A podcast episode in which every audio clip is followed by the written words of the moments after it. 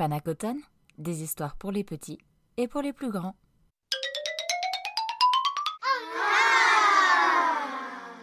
Le Servant, auteur Juste Olivier.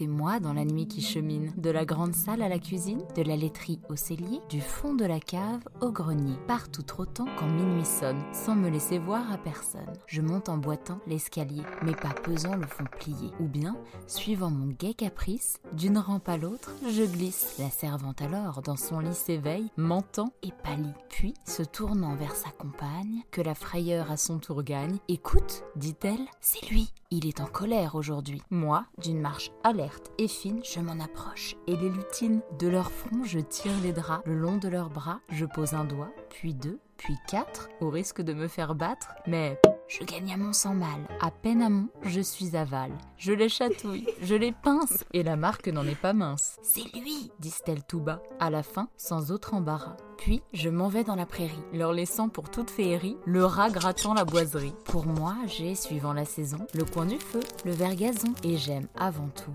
la maison. De l'étable où le foin abonde, soir et matin je fais la ronde. Là, sans que la génisse gronde, plein de cette noix, mon gobelet, plein ma grande noix, s'il me plaît, j'ai de la crème de chalet. Je surveille en été la grange, pendant l'automne la vendange, si tout va bien, c'est ma louange. Moi seul conserve le château, ce qu'il est, opulent et beau, dominant sur la Quand les nuits inquiètes rouille ma voix, je tourne avec les girouettes des toits. Posté sur le mur sombre, jamais rêvant, j'entends, je vois tout, même l'ombre du vent. Celui que je rancune, par moi surpris, s'il se fourvoie au clair de lune, j'en ris. Et c'est moi, quand personne ne veille encore, sur les créneaux, c'est moi qui sonne du corps.